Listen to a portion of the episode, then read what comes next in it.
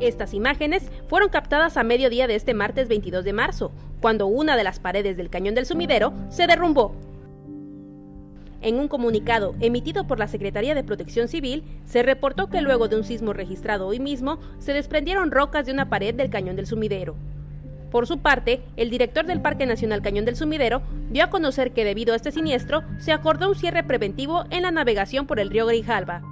Manera conjunta con Protección Civil, la dirección del Parque Nacional Cañón del Sumidero de la CONAM y Capitanía de Puerto se acordó hacer un cierre preventivo de la navegación para poder realizar las actividades pertinentes de evaluación del impacto de este caído, de este deslizamiento y eh, valorar, poder hacer el dictamen, determinar qué, se, qué decisión se tomará en los siguientes, en los siguientes días.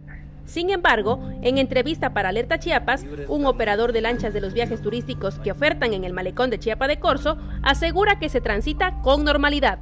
Bueno, pues ahorita acabo de llegar por esa zona, pasamos casi del diario y la verdad sí es un derrumbe que provocó hace como unos seis meses, que se escandalizó, pero no hay ningún peligro ahorita porque está al lado de parte de la atalaya entonces está por la parte de donde le llamamos huella del gigante.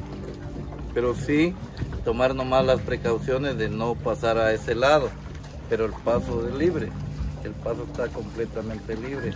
En contraste, las autoridades insisten en que Protección Civil del Estado debe dictaminar si continuarán las lanchas turísticas realizando recorridos en los próximos días correcto, Capitanía de Puerto tiene que determinar, pero se basará precisamente en el dictamen que emita la Secretaría de Protección Civil.